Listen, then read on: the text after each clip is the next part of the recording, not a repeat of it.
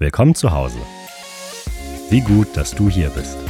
Wir als Ecclesia Church wünschen dir viel Spaß beim Anhören der Predigt. Alles, was dich ablenkt, darfst du jetzt zur Seite legen. Mach's dir bequem und lass dich ermutigen. Vielen, vielen Dank, dass ich da sein darf. Es ist mir eine Ehre. Äh, ich komme, wie gesagt, aus Nördlingen. Das ist eine Kleinstadt. So Nürnberg ist schon eine Weltstadt, eine Metropole für mich. Äh, es ist ein Privileg, hier sein zu dürfen. Wir haben schon ein bisschen Zeit verbracht treffen uns, wie gesagt, immer wieder mal und habe schon viel, viel Gutes gehört von euch als Church, von euren Standorten. Wir haben auch viel gelernt von euch als Kirche, wie ihr Gottesdienst feiert, wie ihr Teams baut, wie ihr Gemeinde strukturiert. So vielen Dank für all das, was ihr als Church, ja nicht nur Konsti alleine, ähm, für unser Land tut. Eine Inspiration für uns als Pastoren ist super ermutigend zu sehen, was Gott in ähm, Ansbach, in Erlangen und in Nürnberg tut. Und äh, ich komme von Nördlingen, wie gesagt, bin eine Stunde hergefahren, hatte die Chance, noch ein bisschen zu beten. Und neben dem, was, was Gott mir so als Predigt aufs Herz gelegt hat, einfach nochmal zu fragen, so, Gott, gibt es irgendwas, was du sonst noch sagen möchtest? Und ich sage es einfach mal weiter, äh, ihr müsst es prüfen, ihr müsst es für euch abspeichern und mal gucken, ob's dem, ob dem so ist. Aber was ich so empfunden habe beim Beten für euch als Church, ist, dass Gott euch in den nächsten 12 bis 18 Monaten zwei, zwei neue Standorte geben möchte, zwei ungewöhnliche Standorte, ähm, wie, wie, so, wie so ungewollte Zwillinge wie so ungewollte Zwillinge, wo du sagst, die haben wir nicht geplant, die passen irgendwie auch gar nicht rein, aber die sind auf einmal da, so fast wie bei Maria, äh, wo, wo der Engel des Herrn spricht und auf einmal ist sie schwanger und sie wollte gar nicht schwanger sein, aber das war vom Herrn und sie geht zu Elisabeth und es wird bestätigt und auf einmal spürt sie, da wächst was in ihr heran, was sie nicht geplant hat, wo sie nicht die Kapazität für hat, aber was Gott in ihr Leben reingepflanzt hat. Und war einfach so ein Impuls, äh, prüft zwei, hatte ich das Gefühl, zwei ungewöhnliche Standorte Vielleicht ungewöhnlich in der Hinsicht, dass einer davon ein bisschen weiter weg ist als gewohnt, vielleicht sogar im Ausland oder im Osten oder sonst wo. Vielleicht ungewöhnlich insofern, dass das eine andere Form von Campus sein wird. Vielleicht für eine bestimmte Subkultur, für eine bestimmte Sprache, für, für ein Gefängnis, für whatever, wo immer Gott Türen öffnet. Und ich wollte euch einfach mal gesagt haben, wenn es so kommt, dann habt ihr es schon mal gehört und seid nicht völlig überrascht und denkt, die Leiter haben völlig was an der Waffe, sondern erinnert euch vielleicht daran, dass Gott schon mal was in diese Richtung äh, so reingepflanzt hat. Und das andere, was mir so aufs Herz kam, wenn wir nachher beten in der Ministry-Zeit, nach der Predigt, ähm, nur für den Fall, dass ich es nachher vergesse oder mich der Mut verlässt, ich glaube, würde total gerne beten für, wie soll ich sagen, für unerfüllte Kinderwünsche. Wir haben drei Kinder und wenn das einfach so flutzt, dann denkt man, das ist überall so. Aber als Pastor, wenn ich mit Menschen spreche, mit jungen Pärchen, merke ich, das ist oft ein sehr, sehr schmerzvolles, sehr intimes, sehr persönliches Thema, äh, wo, wo, wo viel mehr Menschen betrifft, als, als man denkt. Haben eine junge Frau in unserem Team, die als Jugendliche operiert werden müsste, weil sie eine Zyste irgendwo am Eileiter hatte oder eine Gebärmutter. Und die Ärztin sagt, dass es eventuell schwierig werden könnte, für sie Kinder zu bekommen. Und sie hat es damals gar nicht so tief sacken lassen, weil in dem Moment, sie war nicht verheiratet, waren gar keine Pläne da, Kinder zu bekommen. Aber als sie dann geheiratet hat, war ich noch, wir hatten einen Gottesdienst und ich habe gepredigt über Abraham und Sarah, wie Sarah in hohem Alter schwanger wird. Und ich dachte mir, wir legen das so oft allegorisch aus für alle anderen Probleme, aber was wäre, wenn Gott einfach Menschen anrühren möchte, die einen Kinderwunsch haben, der unerfüllt ist? Und ich bete so von vorne rein und in die Gemeinde rein. Und gute zwölf Monate später kommt sie auf einmal auf mich zu und sagt, du, wir sind schwanger. Und sie kommt ins Krankenhaus, sie war Krankenschwester und sie wird dort untersucht von der Ärztin und der Ärztin fällt fast die Kinnlade runter, weil sie sagt, Frau, sowieso, sie habe ich überhaupt nicht hier erwartet. Es war die Ärztin, die sie damals als junge Frau operiert hat. Und sie sagt, ich habe es Ihnen nicht so deutlich gesagt, aber ich hätte nicht gedacht, dass Sie Kinder bekommen können. Und auf einmal sitzt sie da schwanger, bekommt ein kerngesundes Mädchen und es quietscht fidel und äh, wie gut Gott ist. Und wir haben mehrere Geschichten von Menschen oder von Pärchen, die echt Mühe hatten, Kinder zu bekommen, wo Gott ein Wunder getan hat, wo Gott eingegriffen hat. So, wenn es dich betrifft, egal ob du akut Kinder möchtest, also im Moment, ob du sagst, ich bin noch gar nicht verheiratet, aber ich habe eine Diagnose oder eine Vorahnung und so, lass uns beten nachher am Ende des Gottesdienstes, dass Gott ein Wunder tut, dass Gott Leben schenkt, dass Gott Kinderwunsch erfüllt. Würde gerne auch beten, wir beten für alles, aber spezifisch, wenn du irgendwie Schwierigkeiten mit der Haut hast, Hautprobleme, Neurodermitis, Hautkrebs, whatever, äh, lass uns dafür beten, dass Gott Wunder tut.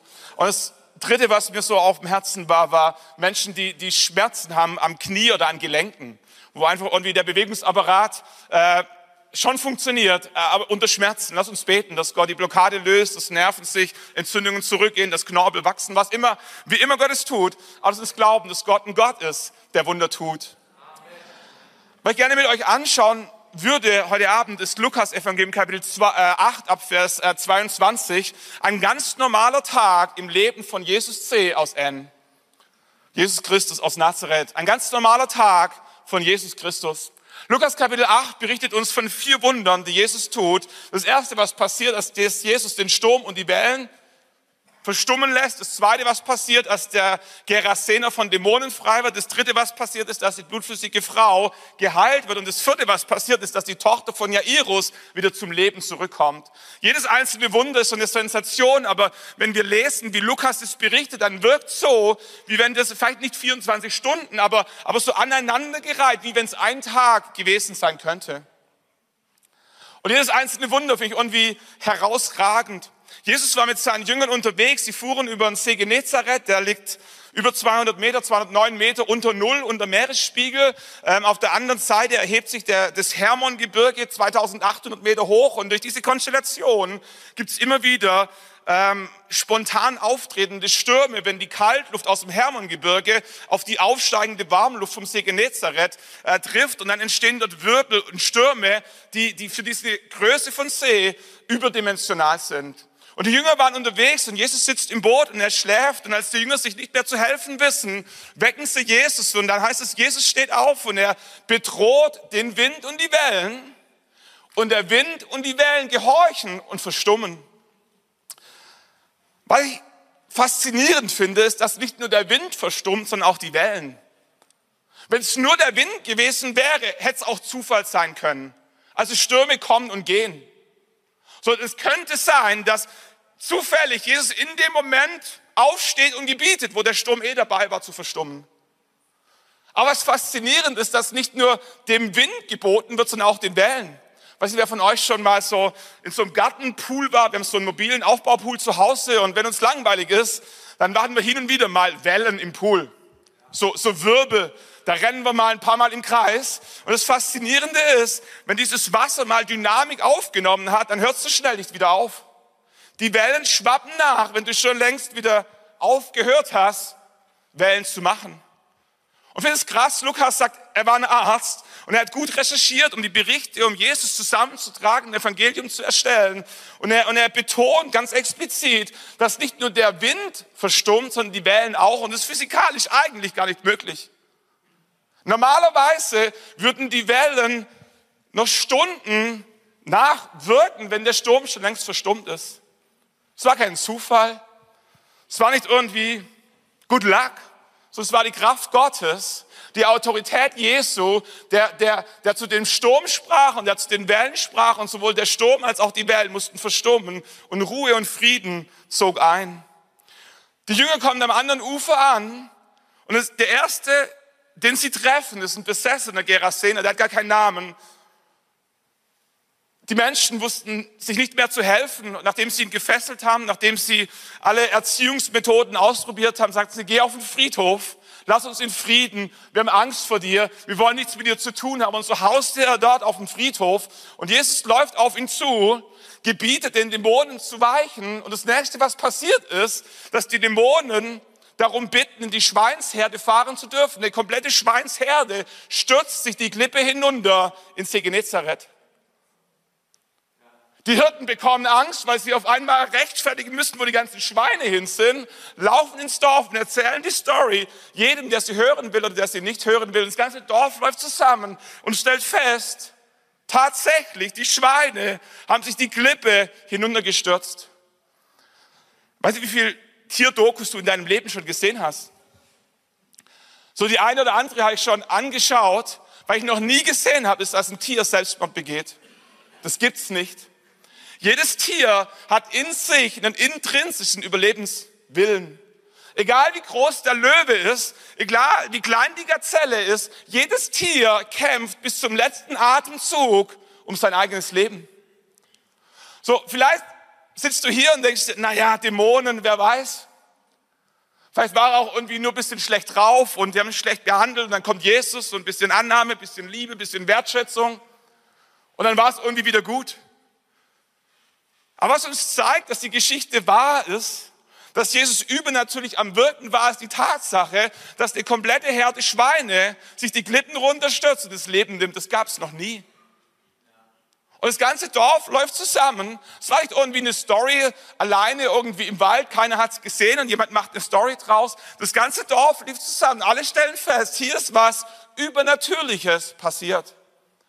Lukas sagt in anderen Worten, wenn du es nicht glaubst, geh in das Dorf, frag die Leute, frag nach der Story mit den Schweinen. Du wirst feststellen, Jesus hat nicht nur Kraft über Wind und Wellen, Jesus hat auch Kraft über Dämonen und über Geister.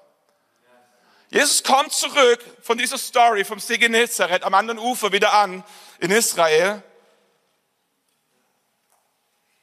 Und der Iris kommt auf ihn zugelaufen, weil seine zwölfjährige Tochter im Sterben liegt.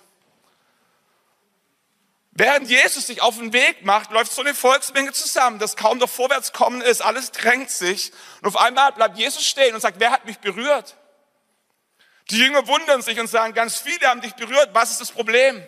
Jesus sagt, nein, ich spreche nicht von der Berührung, ich spreche davon, dass jemand Kraft von mir gezogen hat. Und die Frau, die Kraft von ihm gezogen hat, wollte eigentlich verborgen bleiben. Ihre Krankheit war voller Scham. Über Jahre hatte sie Blutfluss und keiner konnte ihr helfen. Und in ihrer letzten Verzweiflung, in ihrer letzten Hoffnung kämpft sie sich durch und sie berührt das Gewand von Jesus. Und in dem Moment kommt Kraft Gottes in ihr Leben und der Blutfluss verstillt. Sie versucht sich heimlich wieder davon zu machen. Und er sagt, stopp, stopp, stopp, stopp, irgendwas ist hier passiert. Und mitten auf dem Marktplatz erzählt die Frau ihre Geschichte. Und Dutzende von Menschen waren drumherum, die sie kannten und die Geschichte bezeugen konnten. Das war nicht irgendwie ein Zeugnis im Verborgenen, das war eine Story, eine Heilung auf dem Marktplatz von Menschen, die diese Frau kannten. In der Zwischenzeit kommt der Bote von Jairus und sagt, deine Tochter ist gestorben. Jesus sagt, don't worry, sie schläft nur. Jesus geht zum Haus von Jairus. Das Haus war schon proppevoll, die ganzen Klagefrauen waren schon da. Jesus scheucht alle davon und er geht mit Petrus zu einem anderen Jünger in dieses Zimmer und sagt, Talita, komm, steh auf. Und das tote Mädchen, zwölf Jahre alt, setzt sich in ihrem Bett hin, öffnet die Augen und Jesus sagt, gib ihr zu essen. Es war nicht irgendjemand, das war die Tochter vom Synagogenvorsteher. Das war eine respektable Person. Es war nicht einer, der es gesehen hat. Das ganze Haus war voll mit Klagefrauen. Die haben geprüft, die haben gesehen, die wussten, das Mädchen ist tot. Und definitiv, offensichtlich, nachweislich hat Jesus ein Wunder getan. Nicht nur eine Frau geheilt, sondern ein Mädchen von den Toten auferlegt. Wenn wir dieses Kapitel lesen, dann drängt sich ein Gedanke aus, auf. Für Jesus ist das Übernatürliche das Natürliche. Jesus muss sich nicht anstrengen, um übernatürlich zu sein. Jesus ist übernatürlich. Wisst ihr, es gibt Menschen, die sind musikalisch. Ich, ich gehöre nicht dazu. Äh, ich habe versucht, drei Jahre Klavier zu lernen. Danach haben alle, waren alle dankbar, dass ich es aufgegeben habe. Ich kann nicht im Takt klatschen. Ich habe keine Ahnung, was zwei und vier ist und eins und drei. Wenn ich im Worship in der ersten Reihe stehe, dann brauche ich jemand, wo ich sehen kann, wann geklatscht wird, damit ich mitklatschen kann. Weil ich ein cleverer Mensch bin, habe ich mir eine hübsche Lobpreisleiterin geschnappt, habe sie geheiratet. Als, als Pastor immer gut, wenn du jemand an der Seite hast, der Lobpreis leiten kann. Ich, ich für mich bin komplett unmusikalisch. Wenn wir tanzen auf Hochzeiten, nur ich und meine Frau, weil alles andere geht nicht, dann führt sie und ich schaue sie an und sage, Schatz, welcher tanzt nochmal? Eins, zwei, tap. Und dann, okay, Okay, und dann fängt sie an. Also ich bin, ich bin komplett unmusikalisch. Aber es gibt Menschen, die sind so musikalisch, setzt sie an irgendein Instrument und die legen einfach los. Warum? Weil es ihr Wesen ist. Das ist nicht antrainiert, das ist nicht irgendwie mühsam gelernt, das steckt irgendwo in denen drin. Keine Ahnung, wie das geht, aber Gott hat es geschenkt. Es gibt Menschen, die sind, die sind einfach sportlich. Und als unsportlicher Mensch stehst du daneben und sagst, wie unfair kann Gott nur sein? Es gibt Menschen, die, die, die können sich, jeder kann ein bisschen Fußball spielen. Jeder kann ein bisschen mitbolzen. Aber es gibt Menschen, die können wirklich Fußball spielen. Es gibt Menschen, die, gib, gib ihnen einen Ball, Handball, Basketball, Volleyball, Fußball, don't care. Die, die können alles. Warum? Das ist nicht angelernt, das steckt in ihnen drin. Wisst ihr, jedes Jahr versuchen Tausende von Schülern irgendwie krampfhaft Englisch und Französisch zu lernen. Das ist so mühsam. Und zur gleichen Zeit gibt es Millionen von Kindern, drei, vier Jahre alt, kein Witz, die fließend Chinesisch sprechen. Warum? Weil sie Chinesen sind? Wisst ihr, ich mir, wisst ihr, es gibt einen Unterschied, ob du etwas dir angeeignet hast oder ob etwas in dir drin steckt von Gott gegeben. So, Jesus, Jesus hat sich nicht ein paar übernatürliche Tricks beigebracht. Jesus ist übernatürlich. Das ist sein Wesen. Jesus muss sich nicht anstrengen, um übernatürlich zu agieren. Das ist, wie er ist. Für Jesus ist das Übernatürliche das Natürliche. Jesus stillt den Sturm und den Wellen, die Wellen. Jesus treibt die Dämonen aus. Jesus heilt die blutflüssige Frau. Und Jesus weckt das Mädchen von den Toten auf. Wie wenn's normal wäre. Warum? Weil er übernatürlich ist. Lass uns nochmal in diese Stories reingehen, ein paar Beobachtungen mit euch teilen. Das erste, was mir aufgefallen ist, wo ich diese vier ähm, Wunder-Stories so im Zusammenhang gelesen habe, das erste, was mir aufgefallen ist, ist, jedes Wunder braucht ein Problem. Jedes Wunder braucht ein Problem, ob du es magst oder nicht. Weißt du, wie es dir geht? Ich liebe Wunder. Ich liebe diese Geschichten in Büchern von anderen Predigern in unserer Church. Ich liebe diese God-Stories, wo Gott einfach übernatürlich eingegriffen hat und ein Wunder passiert. Ich denke mir, Gott, gib uns mehr davon. Aber die Wahrheit ist, jedes Wunder braucht ein Problem. Be bevor Jesus den Sturm und die Stellen, äh, den Sturm und die Wellen gestillt hat, waren die Jünger fast abgesoffen. Bevor Jesus diesen Gerasener von seinen Dämonen befreit, war eine ganze Zeit einsam ausgestoßen, in Ketten gefesselt, auf dem Friedhof lebend. Bevor, bevor diese Frau das Gewand von Jesus berührt, ging sie von Pontius zu Pilatus, von Arzt zu Arzt. Ihr ganzes hat sie investiert, weil sie gesund werden wollte, weil sie krank war. Bevor Jesus die Tochter von Jairus zum Leben auferweckt, war sie tot, gestorben ihren letzten Atemzug gemacht. Wisst ihr, jedes Wunder braucht ein Problem. Also, als ich jung war, also schon ein bisschen her, ähm, und im Sommer viel Zeit hatte, während die Olympischen Sommerspiele liefen, habe ich immer wieder mal da durchs Programm gezappt. Und was ich faszinierend fand, war die letzten 400 Meter vom Marathonlauf. Wenn, es ganz, wenn der Läufer einläuft, der Erste, und egal wie er heißt, egal welche Nationalität, und auf einmal so ein ganzes Stadion aufsteht und anfängt zu jubeln, die letzten 400 Meter begleitend den, den Läufer ins Ziel. Und ich dachte mir als Jugendlicher, Alter, wenn ich groß bin, diese 400 Meter, die will ich auch mal laufen. Wie cool wäre das, diese letzte Runde im Stadion einmal zu erleben. Aber wisst ihr, worauf ich gar keinen Bock habe? Die 41 Kilometer zuvor. Aber wisst ihr, es gibt keine letzte Runde im Marathon, wenn du 41 Kilometer zuvor nicht bereit bist zu laufen. Und es gibt keine Wunder ohne Probleme. Sage nicht, dass, dass wir Probleme umarmen sollen, sage auch nicht, dass die von Gott sind. Aber ich sage, dass deine, dein Problem die Voraussetzung für Gottes Wunder sein kann. Ich sage, dass dein Problem nicht das letzte Wort haben muss. Eine zweite Beobachtung. Probleme stressen Jesus nicht. Probleme stressen Jesus nicht. Jesus hatte keine Panik im Sturm. Jesus hatte keine Angst vor den Dämonen. Jesus war nicht in Eile, als die, die, der Jairus kam, als seine Tochter im Sterben lag. Jesus war nicht in Hektik, als, als die Frau da irgendwo. Jesus hatte, hatte keinen Stress. Warum? Weil er wusste, wer in Kontrolle ist. Jesus wusste, dass der, der in ihm ist, stärker ist als der, der in der Welt ist. Vielleicht schaue ich zu viel, zu viel Dokus, aber kennt ihr diese, kennt ihr diese YouTube-Clips, wo, wo Menschen mit Löwen spielen? Und ich denke mir, wie krank kann man sein? Aber, aber je, je länger ich diese Videos schaue und je mehr davon überleben, desto mehr realisiere ich, diese Jungs, die sind nicht lebensmüde, die haben einfach eine andere Connection zu diesem Löwen, als ich sie hätte. Diese Jungs wissen, wie sie Sicherheit und Autorität ausstrahlen. Wir, wir haben eine Familie bei uns in der Church, die hat so ein kleineres Schloss, ein Anwesen, Event-Location für Hochzeiten und die haben zwei, zwei Dobermänner.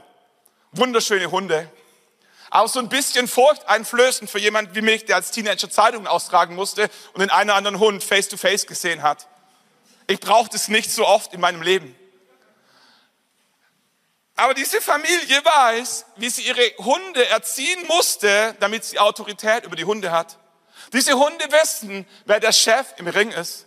Wir haben in Nördlingen in unserer Church so einen Kopf kleiner als ich, Gefängnisaufseher von Beruf, der hat eine deutsche Dogge. Und wenn der anfängt, von einer deutschen Dogge zu erzählen, wird er das Erste, was er dir erzählt, ist, Stefan, du musst dem Hund beibringen, wer der Chef im Ring ist. Amen. Wisst ihr, Jesus stressen Probleme nicht. Probleme stressen Jesus nicht. Warum? Weil Jesus weiß, wer Chef im Ring ist. Im Lukas-Evangelium 8, Vers 28 heißt es, als er nun Jesus sah, der, der Besessene, als er nun Jesus sah, schrie er auf, warf sich vor ihm nieder und rief mit lauter Stimme, was habe ich mit dir zu schaffen, Jesus, du Sohn des höchsten Gottes? Ich bitte dich, quäl mich nicht. Jesus hatte nämlich dem unreinen Geist geboten, aus dem Menschen auszufahren. Wisst ihr, die Dämonen dieser Welt kennen Jesus besser, als du denkst. Als Jesus auf der Bildfläche erschien, wusste dieser Dämon, welche Stunde es geschlagen hat. Amen. Letztes Wochenende Elevate Youth Konferenz von unserem Movement äh, und in der Nähe von Ulm, 300 Jugendliche und es war Samstagabend, ich stehe so im Worship bei der Ministry-Zeit, äh, das Gebetsteam betet so, wir hatten ein paar Jungs und Mädels von Schule der Erweckung da, äh, die haben richtig Strom auf der Leitung und ich sehe so aus dem Augenwinkel schon, der betet für einen.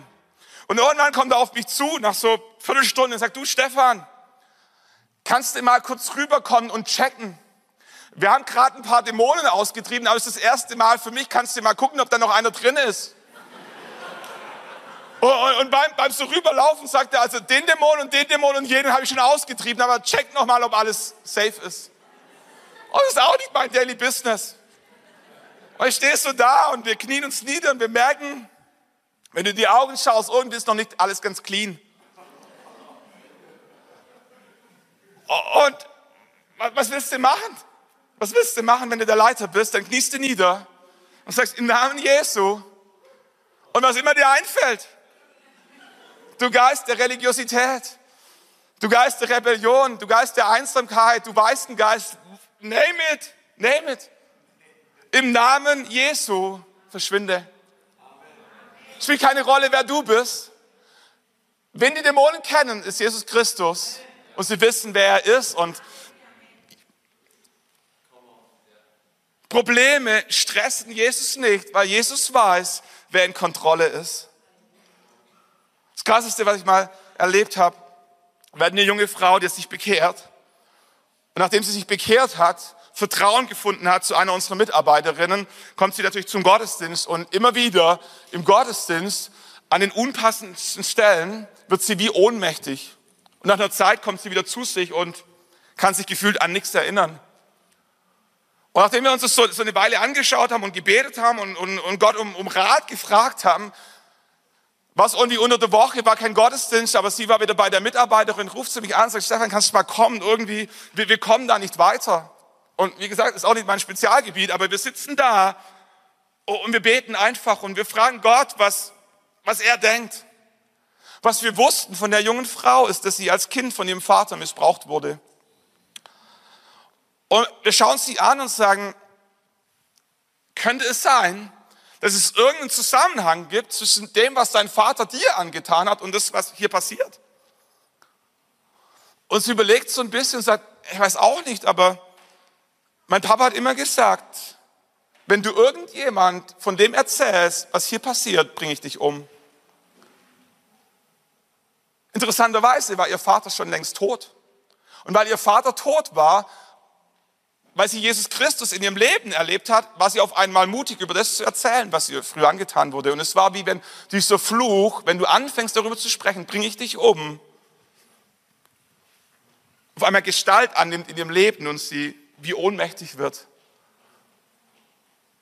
Und wie wir so drüber nachdenken, sagt sie, komisch, ich werde immer dann ohnmächtig zu den Uhrzeiten, wo früher mein Vater in mein Zimmer kam. Und in dem Moment war irgendwie offensichtlich, was hier gespielt wird. Und es war nicht Seelsorge, es war nicht Therapie, sondern es war die Kraft Gottes und der Name Jesu, der ihr Freiheit geschenkt hat von dem, was da ihr Leben belastete. Wisst ihr, deine Probleme stressen Jesus nicht.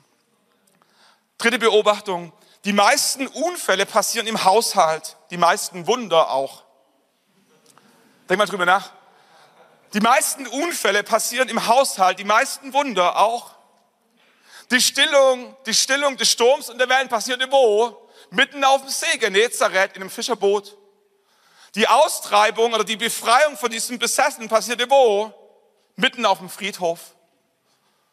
Das Wunder der blutflüssigen Frau passierte wo? Mitten auf dem Marktplatz. Die Heilung, äh, die Totenauferweckung der Tochter von Jairus passierte wo? Zu Hause in ihrem Kinderzimmer. Die meisten Unfälle passiert im Haushalt, die meisten Wunder auch.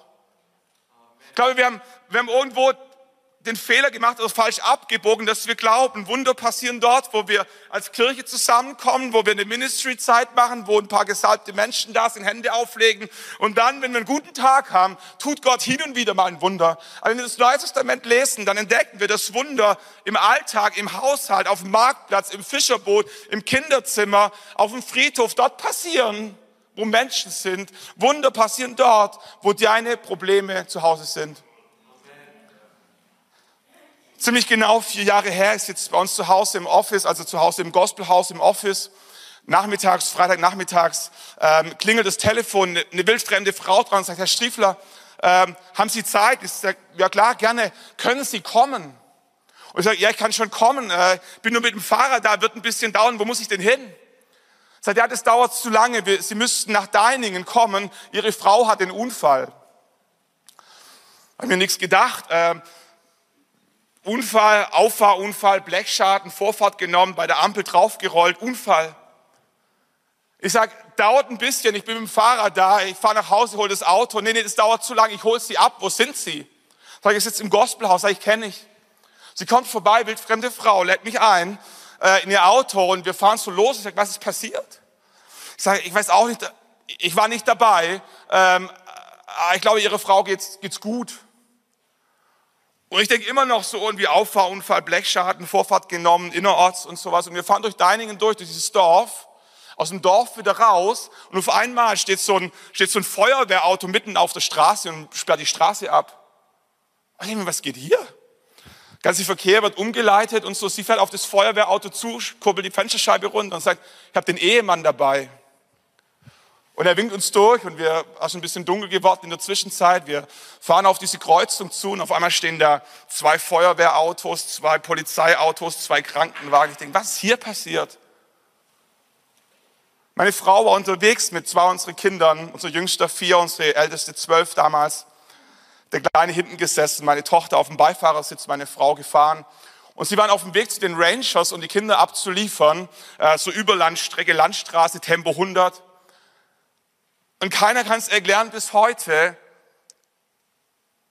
Ein junger Mann, 17 Jahre, Fahrerlaubnis nur für seinen Beruf auf der Landwirtschaft, sitzt in so einem VW Sprinter drin und will die Straße kreuzen, weil er aufs Feld will, den Kollegen ablösen. Und meine Frau sieht ihn nicht und er sieht sie nicht.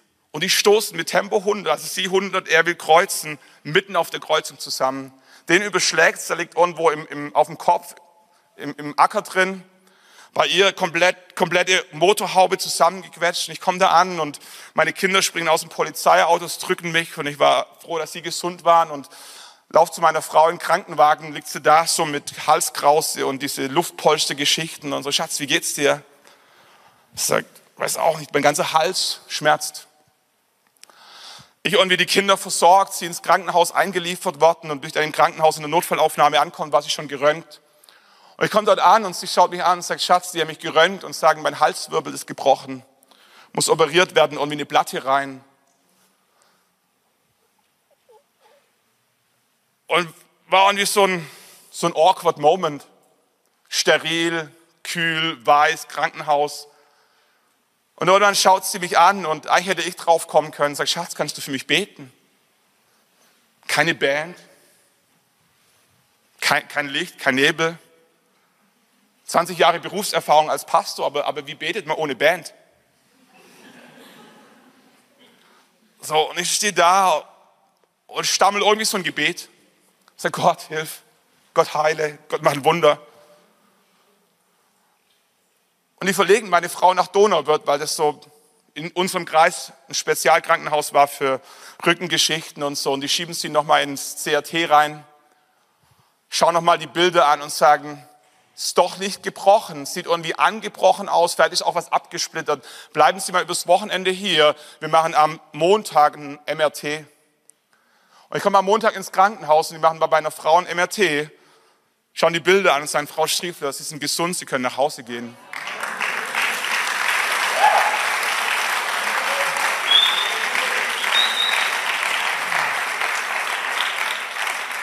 Mein Papa ist Physiklehrer ich bin so ein bisschen mathematisch, physikalisch, logisch geprägt. So. Und ich schaue, gehe nach Hause und denke mir, wie, wie viel Wucht sind 100 Stundenkilometer? Und googelt ein bisschen und sagen, 100 Stundenkilometer ist vergleichbar mit 40 Meter freier Fall. Meine Frau hat sich das Brustbein gebrochen, war ein paar Wochen super schmerzhaft, aber ansonsten kein gesund, keine Folgeschäden. Meine Tochter geht abends schlafen, wacht nachts auf, weil sie einen Albtraum hat. Ich komme in ihr Zimmer, lege meine Hände auf und, und bete, dass, dass jede Angst, jede Furcht, jeder Geist von verschwindet und dass Frieden kommt. Seit diesem Tag hat sie nie mehr einen Albtraum gehabt. Sie ist vorne rechts im Beifahrersitz rein, strahlt, freut sich auf ihren Führerschein. Wisst ihr, die meisten Unfälle passieren im Haushalt, die meisten Wunder auch. Was wir auch feststellen, vor der Beobachtung, kein Wunder gleich dem anderen. Jesus schreit den Wind und die Wellen an. Jesus gebietet den Geistern. Bei der blutflüssigen Frau sagt er gar nichts. Und bei der toten Tochter von Jairus flüstert er, Talita kum, mach auf, Schätzchen. Kein Wunder gleich dem anderen. Manchmal als Deutsche, wir lieben das und wie so Methoden, fünf Schritte, how to do it und wie man die Hände auflegt und wann das Salböl kommt. Aber wenn wir die Bibel reinschauen, dann entdecken wir, da gibt es kein Wunder, da gibt es keine Methode, da gibt es nur Glauben. Da gibt es nur Glauben. Diese blutflüssige Frau wird geheilt, nachdem sie das Gewand von Jesus berührt. Eigentlich Job erledigt, Mission accomplished. Eigentlich hätte Jesus die Frau einfach ziehen lassen können. Warum, habe ich mir gefragt, warum stellt Jesus diese Frau mitten auf dem Marktplatz bloß vor Dutzenden von Männern mit Blutfluss? Jesus wollte nicht nur eine gute Gott-Story, Jesus wollte nicht nur, dass es ein Zeugnis ist, Jesus wollte nicht nur, dass es nachprüfbar ist. Jesus hatte noch eine Botschaft für diese Frau. Jesus gibt ihr mit auf den Weg, Kapitel 8, Vers 48, Tochter, dein Glaube hat dich gerettet. Scheinbar war es Jesus wichtig, dieser Frau noch diese eine letzte Botschaft mit auf den Weg zu geben. Nicht nur eine Heilung, sondern ein Teaching über Heilung. Dein Glaube hat dich gerettet. Kannst du dir vorstellen, diese Frau wäre nach Hause gegangen ohne diese Botschaft von Jesus Christus. Was hätte sie gedacht, wenn sie das nächste Mal krank gewesen wäre? Wo ist dieser Jesus? Wo ist sein Gewand? Kennt ihr das? Manchmal, manchmal rennen wir so einer Methode hinterher, weil wir das letzte Mal so erlebt haben. Weil es damals funktioniert hat. Jesus gibt dieser Frau eine Botschaft mit auf den Weg und sagt, es war nicht die Methode, es war nicht das Gewand, es war nicht das Gedränge, es war einfach nur dein Glaube in deinem Herzen. Und glauben kannst du überall. Glauben kannst du in Jerusalem, glauben kannst du in Bethlehem, glauben kannst du in auf dem See Genezareth, glauben kannst du in deiner Schule, glauben kannst du in der Dusche, glauben kannst du im Wohnzimmer, glauben kannst du überall. Methoden funktionieren immer nur bedingt, aber Glaube ist universell. Jesus sagt, dein Glaube hat dich geheilt. Fünfte Beobachtung, die wir sehen. Wunder beginnen, wenn wir aufgeben und an Jesus übergeben. Ich habe mich gefragt, wie viel es Petrus wohl gekostet hat, Jesus aufzuwecken. Also ich meine, Petrus war Fischermann. Jesus, das war, das war sein Boot. Es war sein See. Es waren seine Wellen. Es, es war sein Beruf. Jesus war Zimmermann. Wie tief musst du sinken als Fischermann, um einen Zimmermann zu wecken, um dir zu helfen in der Seenot? Okay? Wie tief musst du sinken? Wie verzweifelt musst du sein? Aber Wunder beginnen dort, wo wir aufgeben und an Jesus übergeben. Irgendwann wussten sich die Menschen immer zu helfen mit diesem Besessenen. Sie haben versucht, ihn zu therapieren, sie haben versucht, ihn zu erziehen, sie haben versucht, ihn zu fesseln, zu binden. Und irgendwann, als sie keine Ahnung mehr hatten, was sie machen sollen, haben sie ihn einfach davongejagt und gesagt, keine Ahnung, wir können nicht mehr. Und als er dort auf diesem Friedhof war, begegnet ihm Jesus. Wie viel, habe mich gefragt, wie viel hat es Jairus gekostet, seine sterbende Tochter alleine zu lassen? Für all die, die Kinder haben oder, oder Geschwister haben. Deine zwölfjährige Tochter liegt im Sterben. Der Arzt sitzt daneben und der Arzt schaut dich an und sagt, sie hat nicht mehr lange.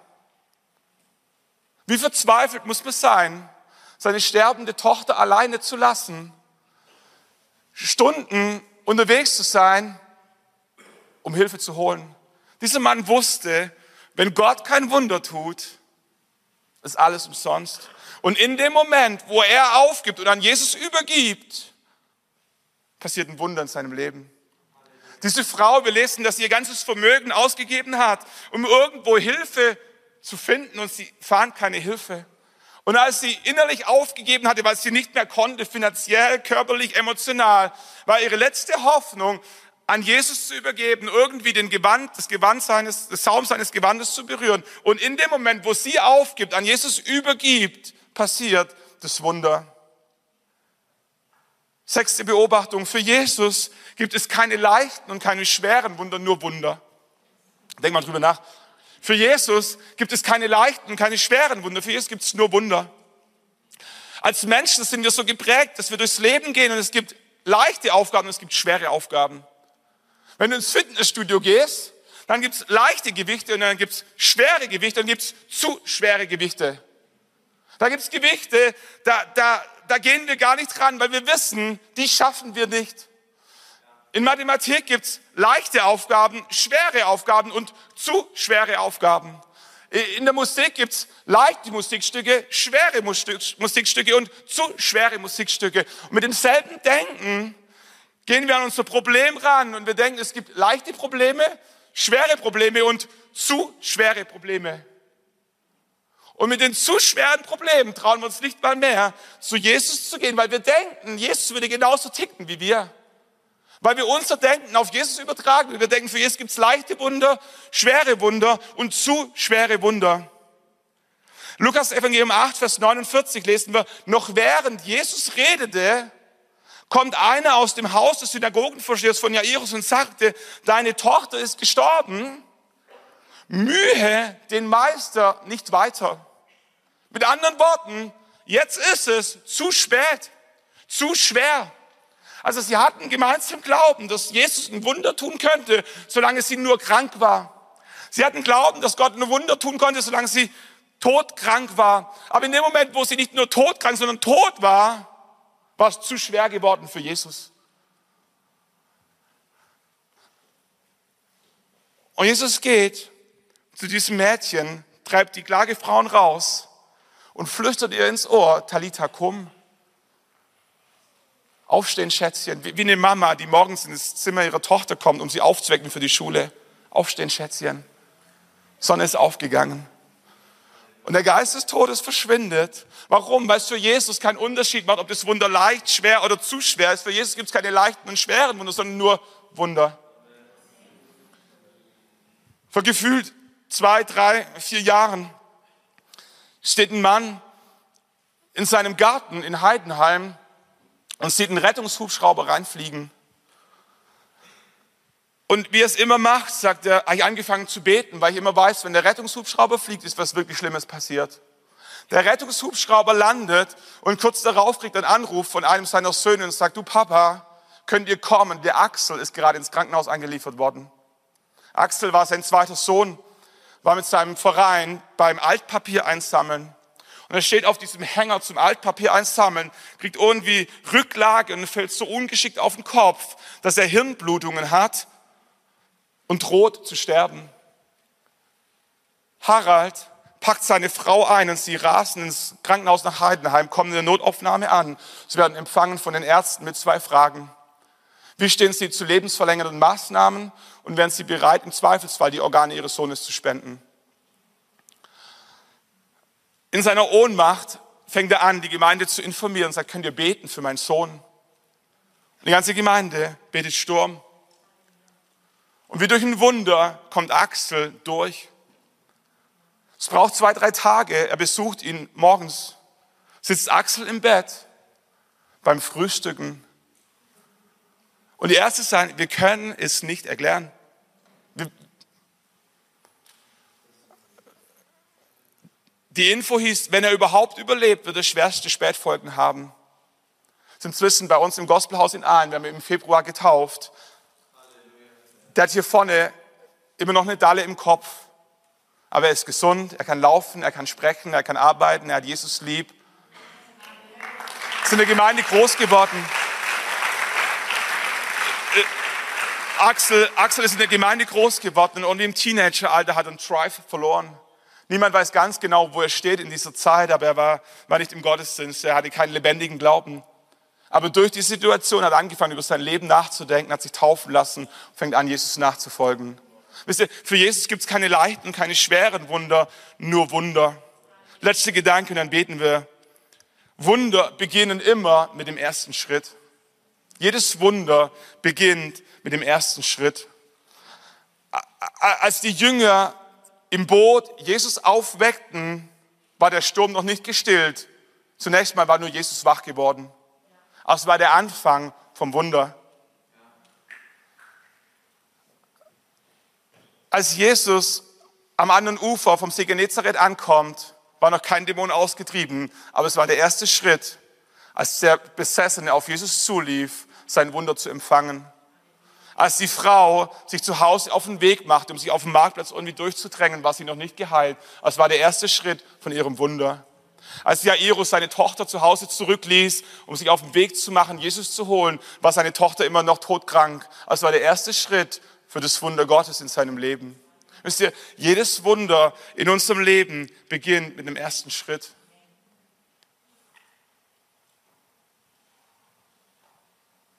Letzte Story. Wir haben immer noch ein Pärchen bei uns im Gospelhaus in Nördlingen. Ihr Papa war Steinmetz und sie hat angefangen, für ihren Papa zu arbeiten, eine Ausbildung als Steinmetz zu machen. Und während sie am Arbeiten war, fällt so ein Friedhof, so ein Grabstein um und begräbt sie unter diesem Stein mit dieser ganzen Last und Beine gequetscht, innere Verletzungen. Sie kommt ins Krankenhaus, die Ärzte bringen sie durch. Immer noch zum Teil Taubheitsgefühl in den Händen und die Ärzte sagen, wir wissen nicht, ob sie, wenn sie mehr große Kinder bekommen können. Und sie heiratet, sie kommt ins Gospelhaus mit ihrer Mama, mit ihrem Mann. Sie lässt sich taufen und sie wird schwanger. Und sie kommt ins Krankenhaus, um zu entbinden. Noah heißt ihr Sohn. Und Noah kommt zur Welt und die Ärzte schauen ihn an und stellen fest, irgendwas stimmt nicht. Blutwerte, Sauerstoffversorgung und sie bringen ihn in die Intensivstation und sagen, wir wissen nicht, ob wir ihn heute Nacht durchkriegen. Und ihr Mann, Andy, schreibt eine WhatsApp an die Männergruppe im Gospelhaus in Nördlingen. Könnt ihr beten für meinen Sohn, dass er die Nacht überlebt? Es war noch nicht das Wunder, aber es war der erste Schritt von seinem Wunder. Ein paar Männer fangen an zu beten für diesen kleinen Noah. Und am nächsten Tag kommt die Frau auf Intensivstation und die Ärzte laufen ihr entgegen und sagen, wir können es ihnen nicht erklären, aber ihrem Sohn geht's gut. Wenn, wenn, er, wenn, er, wenn er weiter so macht, können sie ihn am Montag nach dem Wochenende mit nach Hause nehmen. Am Montag machen sie eine Abschlussuntersuchung, er hat eine Lungenentzündung. Sie röntgen nochmal seine Lunge und stellen fest, dass nichts mehr festzustellen ist. Unsere Krankenschwestern sagen, das gibt's gar nicht. Wenn jemand eine Lungenentzündung hatte in seinem Leben, sieht man es Monate, manchmal Jahre später noch auf dem Röntgenbild. Und sie röntgen diesen kleinen Noah und er hat nichts, eine kerngesunde Lunge. Wisst ihr, das Wunder beginnt immer mit dem ersten Schritt. Ich möchte dich einladen, nochmal aufzustehen mit uns, die Band nochmal nach vorne zu kommen und Wie wäre es, wenn wir heute Abend den ersten Schritt machen? Gott kennt dein Problem und dein Problem kennt Jesus. Wie cool wäre es, wenn wir Jesus in dein Problem heute Abend einmal connecten?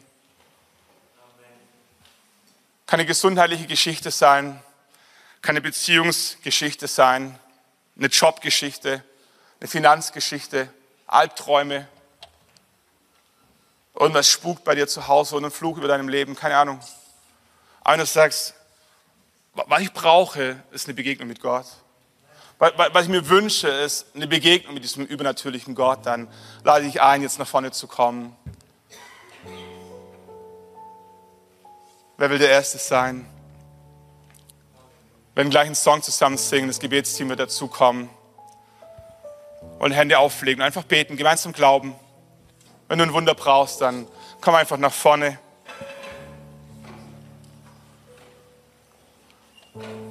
Egal, wo es drückt. Kein Problem ist zu groß und kein Problem ist zu klein. Jesus liebt dich. Jesus kennt dich. Und Jesus ist gekommen in diese Welt, um die Werke der Finsternis zu zerstören.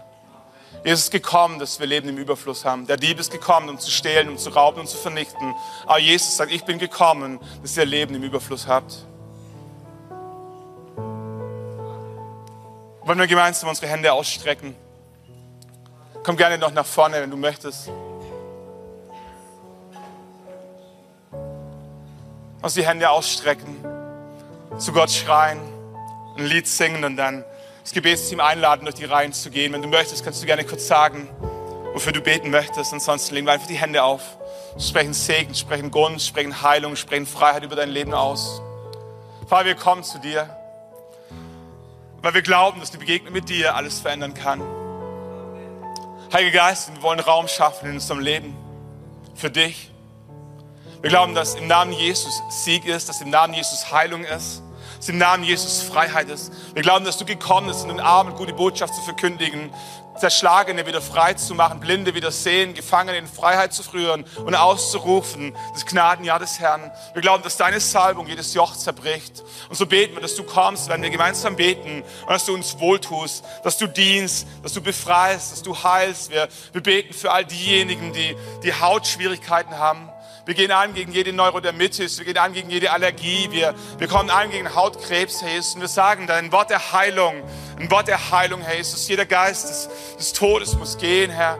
Herr, wir sprechen Frieden, wir sprechen Heilung, wir sprechen Hoffnung rein. Wir, wir beten, dass jede Neurodermitis, jede Schuppenflechte, alles verschwindet in Jesu Namen. Jede Allergie, jede Lebensmittelunverträglichkeit. Vater, wir beten für Knie, für Gelenke, für Rheuma, für Entzündungen, für verstauchte Knöchel. Vater, wir beten, dass du kommst und dass du, dass du ins Tohuwabohu Ordnung bringst. Jesus, wir glauben, dass dein Wort schöpferische Kraft hat. Jesus, wir beten besonders für all diejenigen, die, die sich Kinder wünschen die sich Kinder wünschen. Vater, wir beten, dass du Leben schenkst. Wir beten, dass du Lebensodem einhauchst, Herr. Vater, wir glauben, dass alles Leben von dir kommt.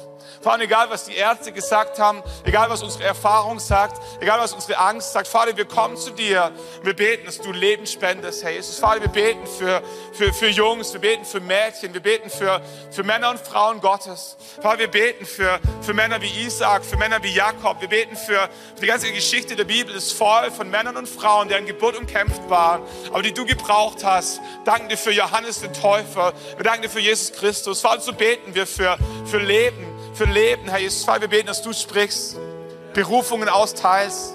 Wir beten, dass du das Unmögliche möglich machst. Danke, Jesus, dass du da bist. Wir sind am Ende angekommen und sagen dir von Herzen Dank fürs Dabeisein und Zuhören. Wenn du dich heute für ein Leben mit Jesus entschieden hast oder dich mit uns connecten willst, lass es uns wissen. Auf www.ecclesia.church findest du alle Infos, wie zum Beispiel unsere Kontaktkarte oder auch, wie du vor Ort mit am Start sein kannst.